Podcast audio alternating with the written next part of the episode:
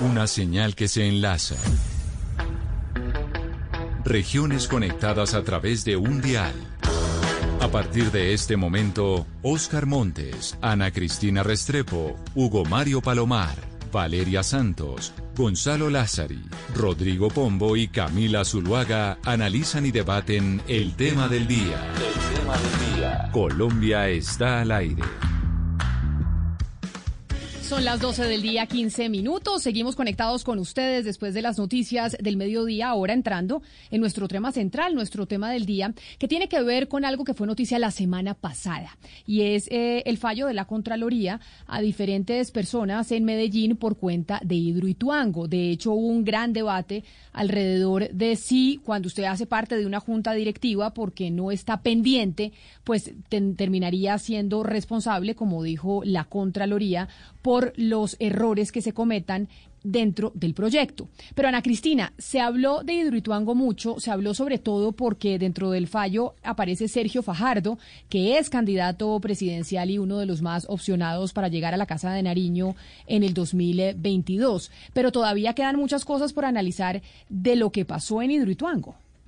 Sí, Camila, así es. Eh, pues el fallo de la Contraloría habla de 28 eh, imputaciones a 19 personas y 9 empresas, pero eh, hay otros asuntos que también están dentro del proyecto, implicados dentro del proyecto de Hidroituango, que tiene que ver no solo con su posición geográfica, es decir, con elementos de geología de, la tierra donde, donde está el proyecto, también asuntos ambientales y un asunto muy importante y que se conecta, que es el cultural y humanitario. Es decir, decir, todas estas comunidades, que son comunidades de tres de las regiones de Antioquia, son las comunidades en el, norte antioqueño, comunidades en el occidente y en el Bajo Cauca, que tienen el impacto del proyecto Hidroituango. Entonces, no es solamente eh, el, digamos, los efectos administrativos de lo que estamos hablando o de la contingencia, que es lo que todo el mundo habla de, de abril de 2018, sino también el impacto en las comunidades, en las personas. Isabel Zuleta, que es integrante del movimiento Ríos Vivos, ha sido pues una de las personas y activistas que ha venido cuestionando lo que pasó en Hidroituango y fue muy dura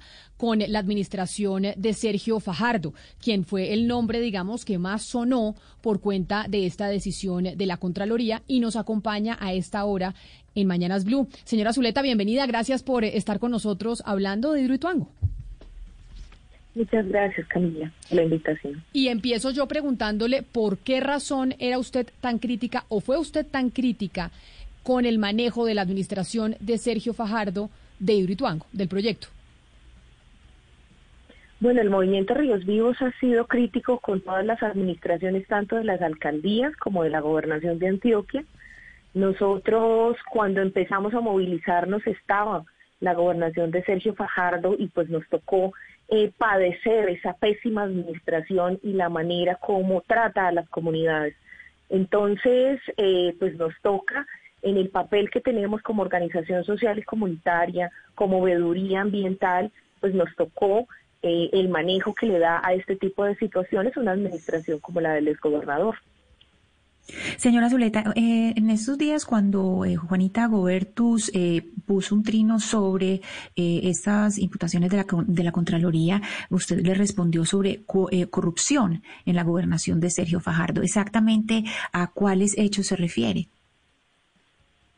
Bueno, cuando nosotros escuchamos de la decisión de la Contraloría, lo primero que pensamos fue que faltaban otros nombres allí. El movimiento Ríos Vivos no está de acuerdo con que se hayan excluido nombres que consideramos también son responsables de esta tragedia social, humanitaria y ecológica.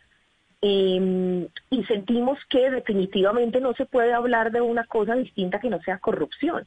Es que en este momento estamos hablando de detrimento patrimonial, Estamos hablando de la pérdida del patrimonio ambiental.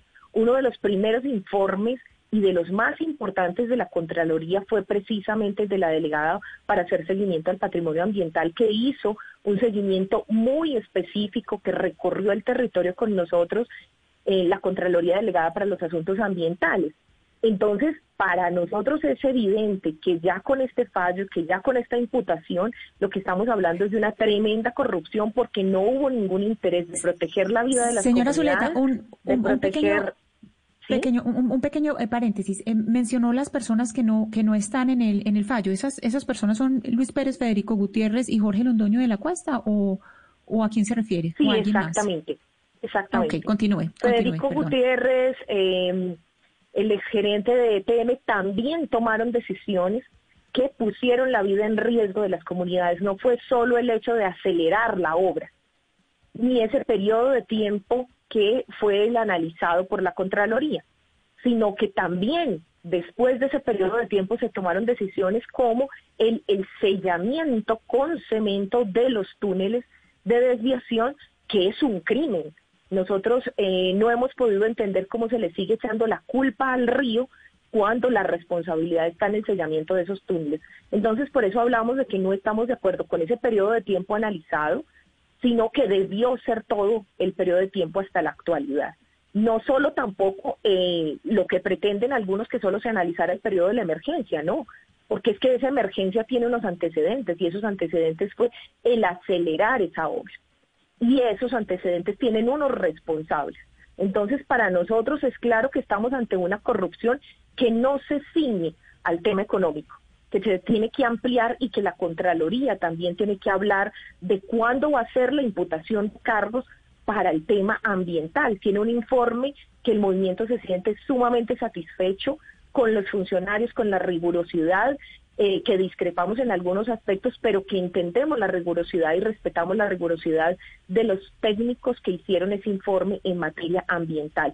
Entonces no se puede desconectar para nosotros este hecho de la nueva imputación de cargos con eh, los anteriores informes que ya tenía la Contraloría. La Contraloría acusó al exgobernador Sergio Fajardo por omisiones, pero en total son 28 imputados, 19 personas y 9 empresas, y se les requiere por pérdidas de 4.1 billones de pesos. Y entendemos que Isabel dice, oiga, acá hay otros temas más allá de los eh, monetarios, sino el ambiental, el social, el cultural, etcétera, etcétera. Cuando nosotros nos comunicamos con Sergio Fajardo, lo que nos dijo el exgobernador de Antioquia es que deberíamos hablar con Santiago Londoño, que es el exsecretario del eh, gobierno de Antioquia y exconcejal de Medellín. Y por eso precisamente está con nosotros a esta hora en la línea. Señor Londoño, bienvenido y mil gracias por estar con nosotros en Mañanas Blue. Camila, muchas gracias por la invitación, Ana Cristina, a los demás miembros de la mesa y, obviamente a Isabel Cristina también un saludo. Bueno, y como usted ha venido escuchando a Isabel eh, Cristina y lo ha hecho no solo en esta oportunidad, sino durante muchos años donde Ríos Vivos, este movimiento, ha sido muy crítico de todas las administraciones que estuvieron a cargo de Hidroituango. Yo sí quisiera saber, eh, señor Londoño, su primera impresión a lo que ella nos está diciendo. Pues Camila y, oyentes, yo creo que es muy importante, por ejemplo, pues primero reconocer que Ríos Vivos, como cualquier organización social, tiene derecho a tener una posición frente a las hidroeléctricas y eso es perfectamente legítimo. A lo que no tiene derecho es a sus propios hechos y yo creo que precisamente parte del reto que tenemos es eh, avanzar en el tema de la verdad, en el manejo, por ejemplo, que se dio en territorio, trabajo con comunidades Em, y de lo que hicimos, pues yo puedo hablar de lo que hicimos del 2012 al 2015, que fue cuando estuvimos, digamos, en, eh, en, la gobernación, pero recuerden, pues lo decía Isabel, Isabel Cristina, ya llevamos pues más de 16 años eh, en el desarrollo de este proyecto. Entonces, pues obviamente el, el trabajo nuestro se circunscribió a esta época. Y yo quiero simplemente pues dejar varios temas de contexto, Camila. Primero, son 12 municipios de la zona norte y occidente directamente implicados en el proyecto desde hace un poco más de 16 años. Municipios en donde hay organizaciones sociales, organizaciones de campesinos, caficultores, juntas de acción comunal. Y la gobernación 2012-2015 pues trabajó con todas estas organizaciones durante los cuatro años alrededor no solo de este proyecto, Camila, sino además, y, le recuerdo a los oyentes que el 2012 a 2015 fue la época de las movilizaciones agrarias, es decir, del tal paro que no existió de Santos.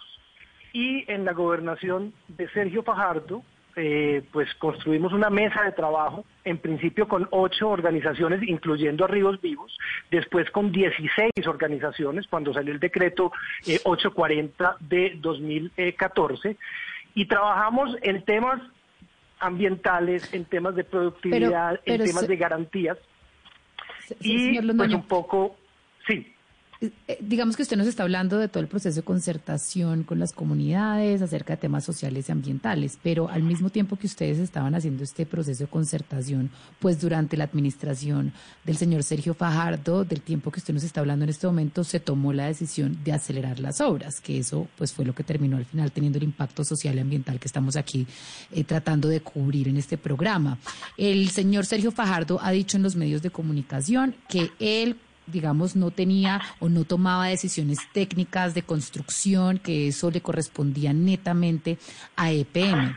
Sin embargo, se han conocido algunos informes en donde se le, digamos, evidencia que al señor Sergio Fardo se le estaba eh, digamos, informando absolutamente de todo lo que estaba ocurriendo, no solamente en temas financieros, sino en temas técnicos. El 26 de mayo, por ejemplo, le mandaron un informe diciéndole que EPM ya estaba subsanando los retrasos que tiene hoy el proyecto con más de ocho meses eh, en relación con lo previsto. Es decir, Sergio Fardo estaba completamente informado de la decisión, por ejemplo, de acelerar las obras. ¿Ustedes qué tienen que decir sobre esto?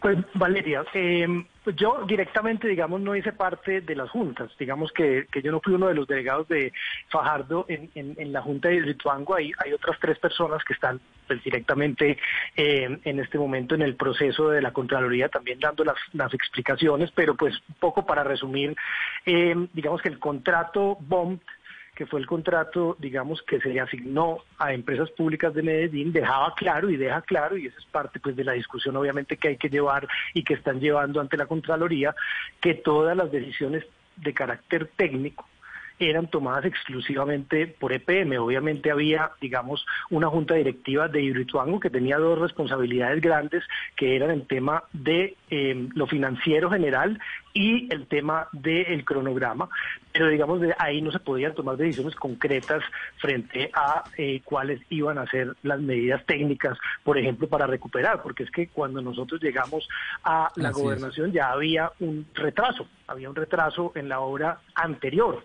Entonces, pues digamos que esa es una reflexión que se tiene que hacer directamente frente a responsabilidades y competencias y alcances de esa junta de, eh, de.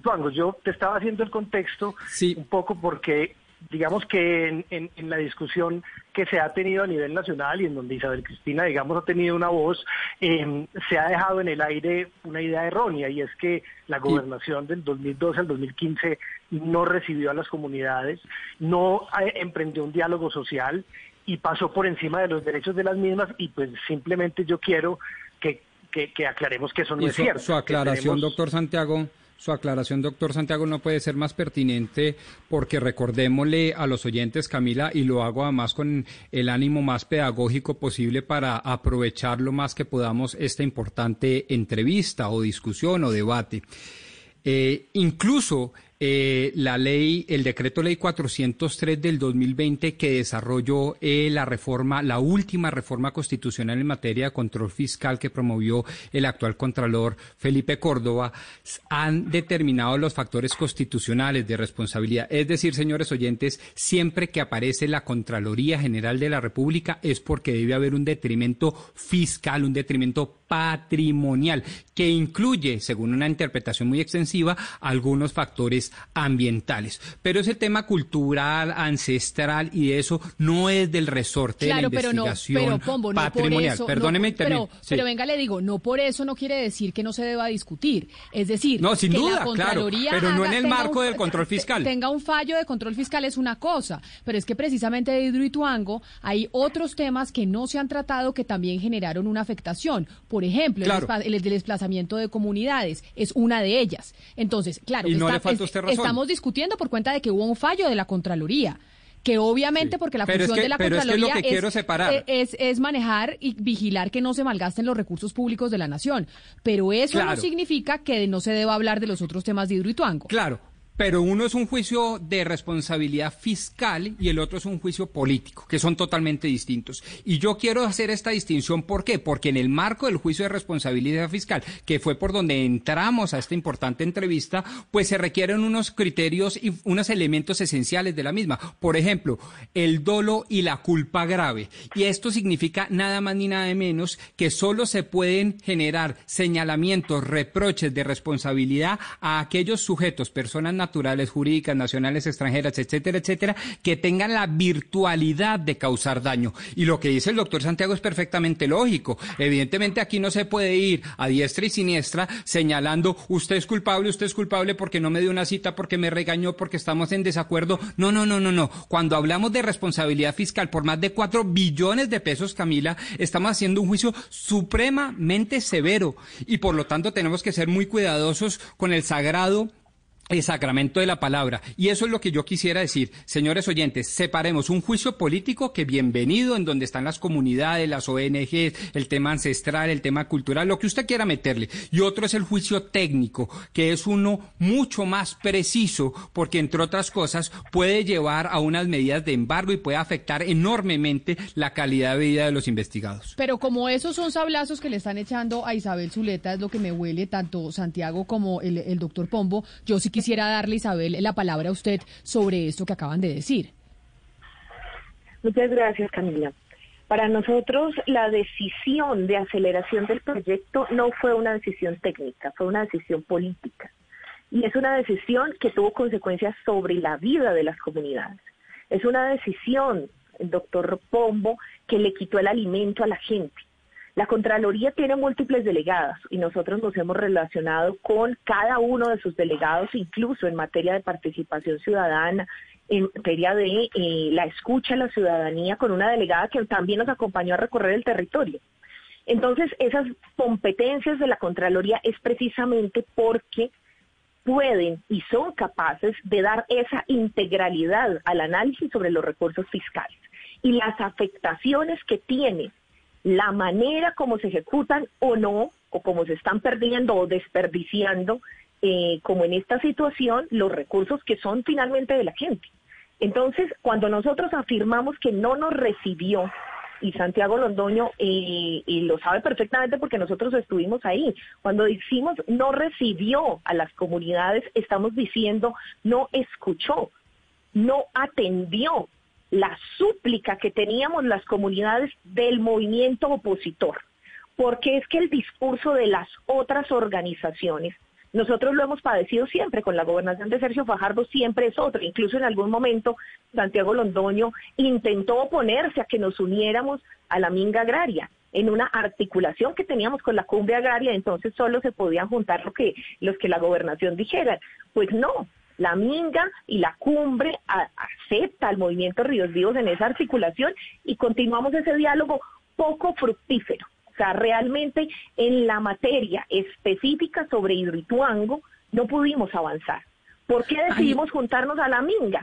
Precisamente porque no éramos escuchados. O sea, la solución a los problemas nunca llegó.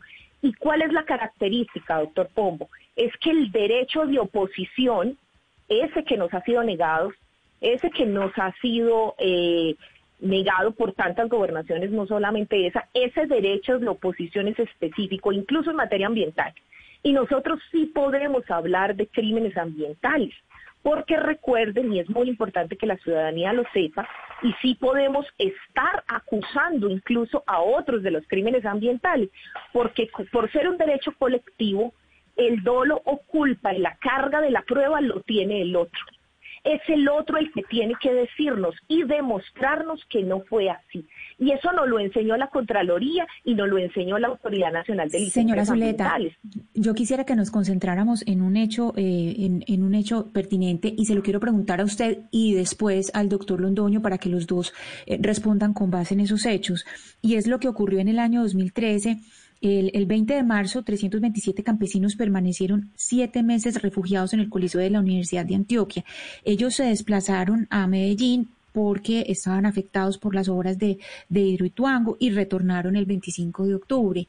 La gobernación de Antioquia hizo unos acuerdos con ellos. ¿Qué fue lo que pasó entonces? Y ahí sí, pues quiero que los dos, que los dos me respondan qué fue lo que, lo que pasó en esos, en esos hechos pertinentemente en la Universidad de Antioquia.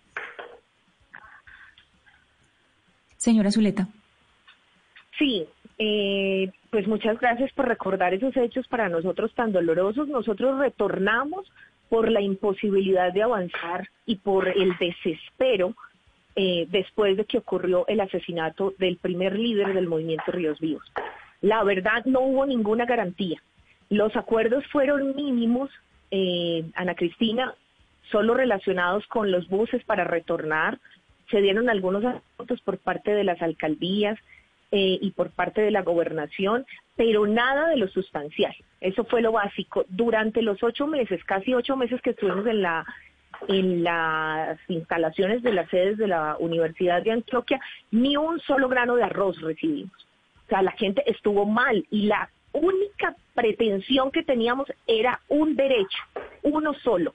Estuvimos sentados en muchas ocasiones, pero el diálogo fue infructuoso.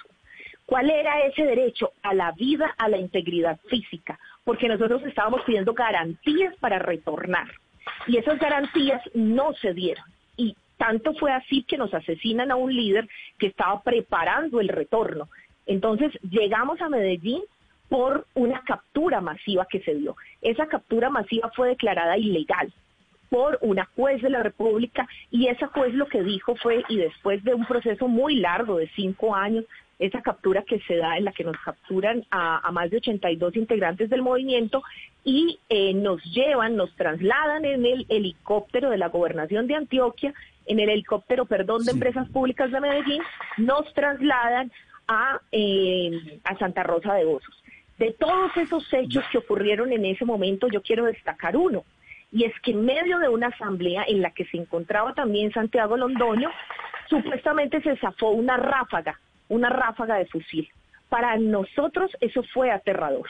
Nosotros en esa movilización que se había dado el año el año anterior, en el 2012, nosotros quedamos con el miedo de movilizarnos porque no habían garantías para la movilización y precisamente a eso fuimos, a eso era lo que estábamos reclamando, no más desalojos, que se diera un proceso de, concertación para que la gente no la sacaran por la fuerza, que efectivamente se censara a la comunidad.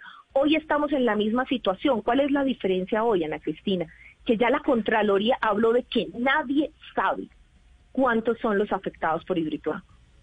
Nadie. Pero entonces, un recorrido por todo el territorio. Y no es cierto que son 12 municipios. No es cierto. Eso ya se debatió suficientemente y la misma situación de riesgo demostró que nunca fueron 12 municipios. Permítame. estamos hablando de una, de una cosa muy grave y es que nunca se entendió cuál era el territorio afectado ni la gente afectada. Permítame, Isabel, eh, darle la palabra al eh, señor Londoño, porque para él también era la pregunta, y que responda también a eso que usted está diciendo, señor Londoño. Camila, muchas gracias. Pues varias cosas. Es que eh, Isabel desafortunadamente mezcla temas. A ver, la primera vez que em, estuvimos con Ríos Vivos fue en agosto del 2012, en el sitio del Valle de Toledo.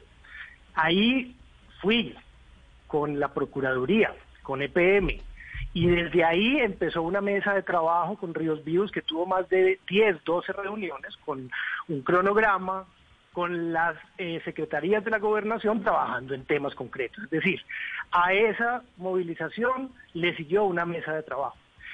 Está el otro tema que es la llegada de algunos miembros de Ríos Vivos a la Universidad de Antioquia, efectivamente el 20 de marzo del 2013. Em, como llegan a Medellín, inmediatamente el DAGRED, que tiene jurisdicción en Medellín, hace presencia en el territorio, hace apoyo en diferentes formas y pues hay que hablar directamente con Medellín en ese sentido.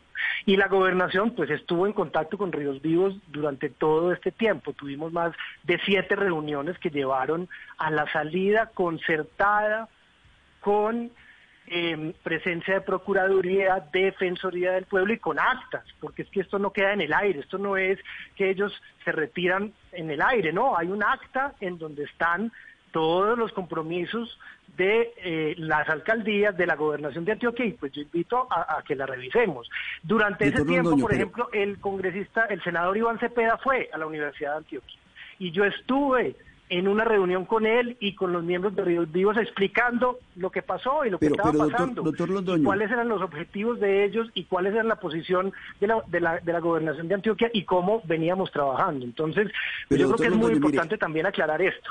Y qué pena termino aquí, durante la estadía de Ríos Vivos en la Universidad de Antioquia, estando en su derecho, la organización y sus miembros hacen una petición a la unidad de víctimas a Paula Gaviria, que dirigía la unidad de víctimas en ese momento, para que los declararan víctimas y para que los incluyera en, el registro único de víctimas de la ley 1448.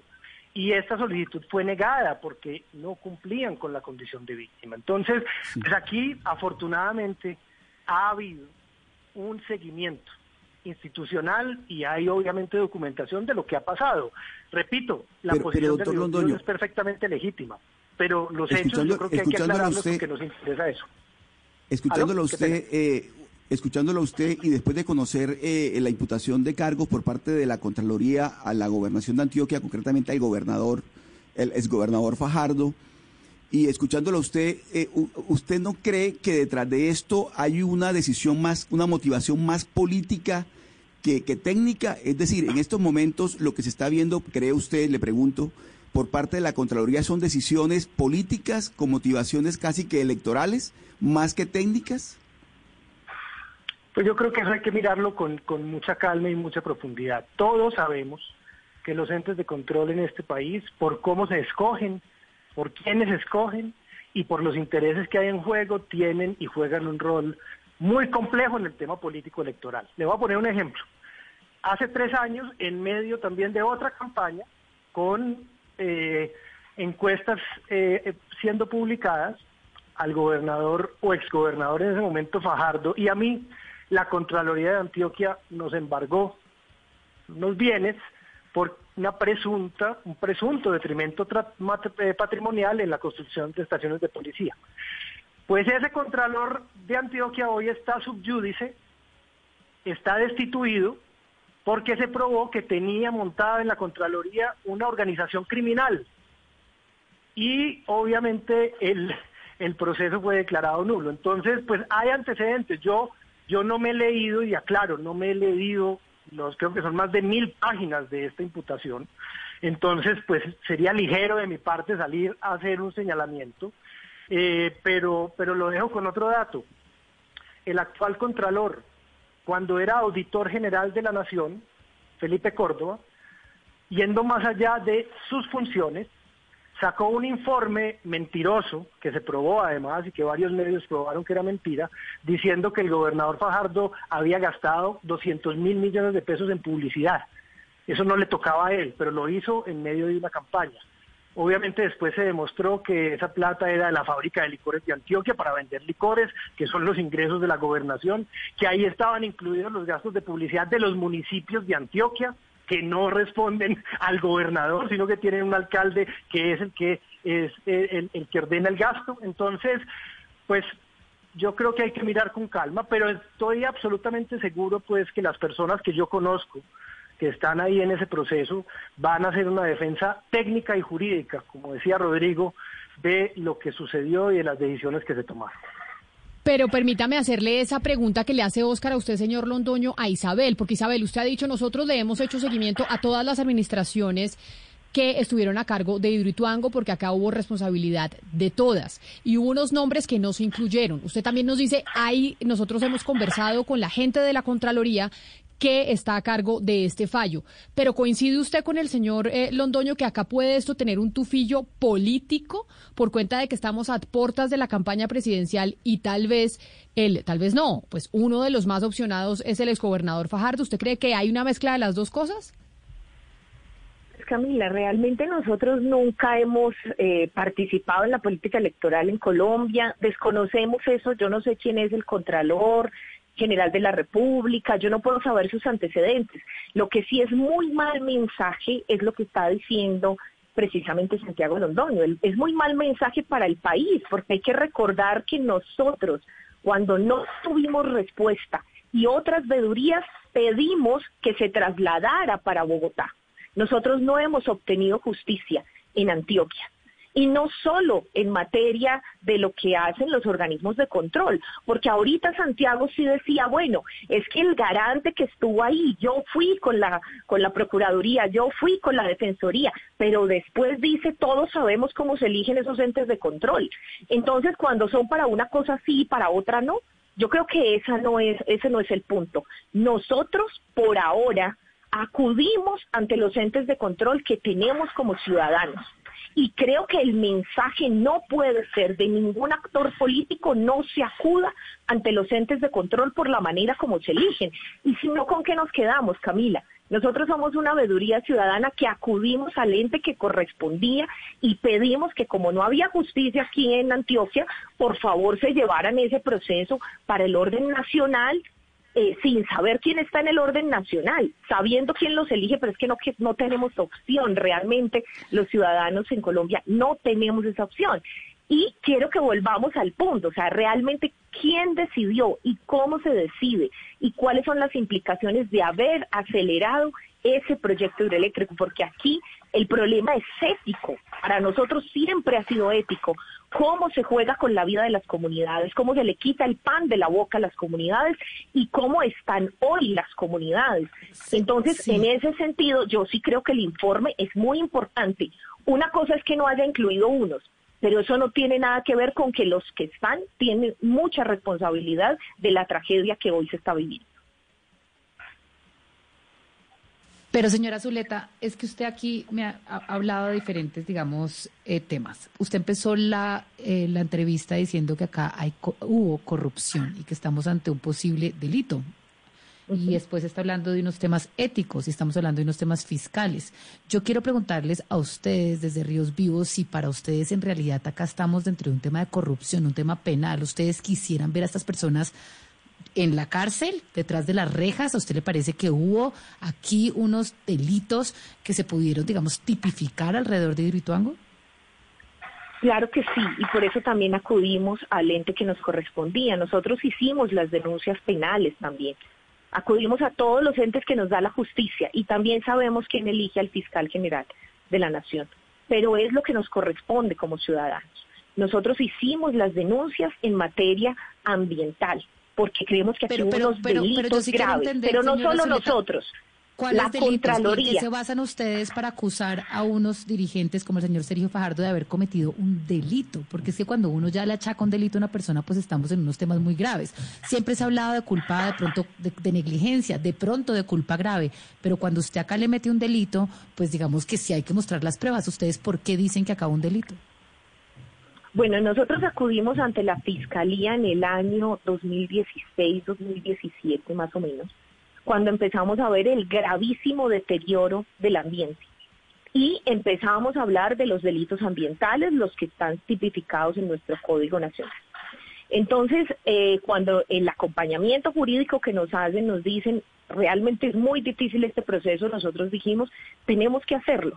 Nosotros tenemos que decirle al país lo que está pasando. Nosotros sí consideramos que aquí hay un delito grave porque no puede ser que se destruya el ecosistema de esta manera y que supuestamente esto sea legal. Ese proceso en este momento eh, salió con las medidas cautelares. Nosotros tenemos unas medidas cautelares para las víctimas de Hidroituango en el marco del proceso penal la misma fiscalía decidió juntar nuestra denuncia penal en contra de EPM, de la gobernación de Antioquia, de la ANLA, de la, de la gobernación de esa época y de la que le siguió, de todos esos entes, y él era el que, y la fiscalía era la que tenía que decidir, pues, quiénes eran los responsables de esta situación en materia de la investigación que se estaba adelantando. Pero fue la propia fiscalía la que decidió juntarla con la denuncia penal por fraude procesal. Y esa, ese proceso en este momento, el día viernes próximo, es el juez 75 penal con funciones de control de garantías el que va a decidir si las medidas fueron cumplidas o no. La imputación de cargos que estaba eh, preparada, casi lista por los peritajes ambientales que se desarrollaron en el territorio, cambió Cuando cambia el fiscal general, decide cambiar el fiscal del caso de Hidroituango. Entonces sí estamos hablando de una situación penal concreta y por eso hablamos nosotros con propiedad porque hemos acudido a las autoridades. Pero en relación a este hecho puntual, nosotros queremos recordar que fue la Contraloría la que le dio traslado a la Fiscalía. Después del proceso que adelantó en, ese informe tan importante en materia ambiental para varias situaciones, incluidos estos temas técnicos de aceleración de la obra, dio traslado a la Fiscalía. Entonces nosotros estamos esperando que se avancen esas investigaciones, pero la Contraloría ya dio ese traslado y estamos a más de dos años de que se haya dado ese traslado. Pues entonces son muchas cosas las que quedan eh, pendientes todavía del caso Hidroituango, porque si bien eh, el doctor Pombo hablaba de estamos hablando de un fallo de la Contraloría que tiene que ver con recursos, pues acá hay otros asuntos que, como dice la señora Zuleta, se tienen que, seguir eh, tratando. Yo no sé si usted quiere agregar algo más, señor Londoño, antes de irnos. No, Camila, yo, yo, yo, yo creo que es muy importante que la gente, digamos, tenga claro que alrededor de este tema de Hidroituango, y yo hablo por lo que, digamos, directamente viví en el territorio, ha habido seguimiento y acompañamiento de diferentes instituciones y ha habido sentencias judiciales, decisiones judiciales. Em, y puede tener tranquilidad la gente que hay y hubo seguimiento y hubo seriedad. Ahora, hay diferencias en conceptos, sin duda alguna. Y yo creo que eso es importante que la gente entienda que aquí, en este país, podemos tener visiones diametralmente opuestas, como la de Ríos Vivos, que no quiere las hidroeléctricas y tienen todo el derecho a hacerlo, o otras personas que consideran que hacen parte de energías renovables importantes, pero que tenemos que ponernos de acuerdo, por lo menos, por lo menos en los hechos y esos hechos nos dan para sustentar posiciones. Yo creo que eso es absolutamente fundamental. Y, y, lo último es que, que precisamente eh, procesos como el que está hablando Isabel, pues son procesos penales que son individuales. Entonces es muy importante decir quiénes son los que serán imputados o quiénes están siendo investigados para no dejar en el aire, porque no, hay un proceso penal. Entonces un proceso penal contra quién, contra 28, contra una empresa. Yo creo que el punto es fundamentalmente ese y pues agradezco, Camila, la invitación y esta oportunidad. Señor Londoño, secretario de Gobierno de Antioquia y exconcejal de Medellín, gracias por estar con nosotros. Muchísimas gracias y una feliz tarde a todos los oyentes y a ti. Y tal vez esa última pregunta para usted, señora Zuleta, lo que decía el señor Londoño. ¿Quiénes son, para no dejar en el aire las investigaciones penales que hay supuestamente en torno a ciertos eh, responsables del tema de Hidroituango? Bueno, para nosotros es que esa es la esa es la diferencia entre la posición de la ciudadanía y otras posiciones. Nosotros denunciamos penalmente. La Contraloría dio traslado por eh, posibles delitos penales pero nosotros no somos quien va a buscar al responsable. A ustedes hacen la denuncia penal, pero no quiere decir todavía que haya una, un, fallo en contra de alguno de los responsables de Hidroituango. Y la pregunta es... Esperamos que eso sea así, Camila. o sea, nosotros estamos esperando que la justicia avance. Nosotros denunciamos a la gobernación, nosotros denunciamos a la gobernación, denunciamos a EPM y denunciamos a la ANLA. La ANLA denunció a EPM la Contraloría trasladó por todas estas situaciones y les pido a la ciudadanía que revisen ese informe, lo tenemos en nuestra página web.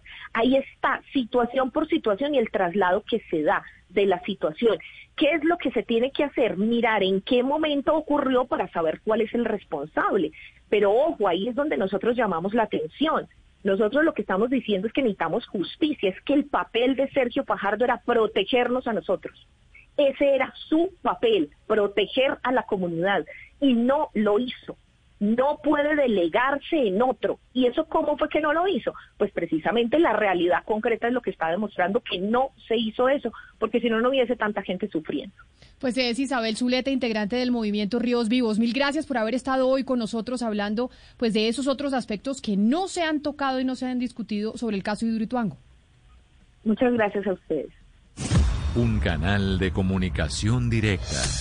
En Mañanas Blue, cuando Colombia está al aire, opinan y preguntan los oyentes. Y sobre esta interesante charla y discusión, Gonzalo, ¿qué han dicho los oyentes que se comunican con nosotros en las diferentes plataformas digitales y también a través del 301-764-4108? ¿Cuál fue la sensación que quedó de estas dos posturas, tanto la de Isabel como la del exsecretario Santiago Londoño? Pues Camila, mucha resignación. Aquí le traigo algunos mensajes que, que, nos están llegando, como usted bien decía. Henry nos escribe, buenos días Camila, Hidroituango está construida sobre miles de muertos y masacres y solo es el señor Uribe y, y, el GEA lo que lo saben en este caso. José nos dice, las irregularidades de Hidroituango quedarán archivadas porque los órganos de control están comprometidos con los protagonistas. Ricardo nos escribe, ¿quién va a responder por los daños ambientales generados por Hidroituango, afectando directamente a las comunidades? A las comunidades. Por otro lado, Harley mm, también nos eh, manda un mensaje que dice lo siguiente, como todo en Colombia lo politizan, pues lo de Hidroituango está de moda para limpiarle la imagen al uribista solapado que es Fajardo. Isabela nos escribe, ahora nadie sale a responder, ahora nadie hizo absolutamente nada. Ese es el problema de Colombia, mire lo del túnel de la línea, ¿cómo es posible que después de entregar una obra lo hayan tenido que parar por arreglo? Ahí estaban opinando los oyentes, gracias por contactarse con nosotros, por darnos su opinión. Nosotros vamos a hacer un una pausa y ya llegan nuestros compañeros de Meridiano Blue con mucha información. Ya saben que nos encontramos aquí en Mañanas Blue cuando Colombia está al aire a las diez y media de la mañana.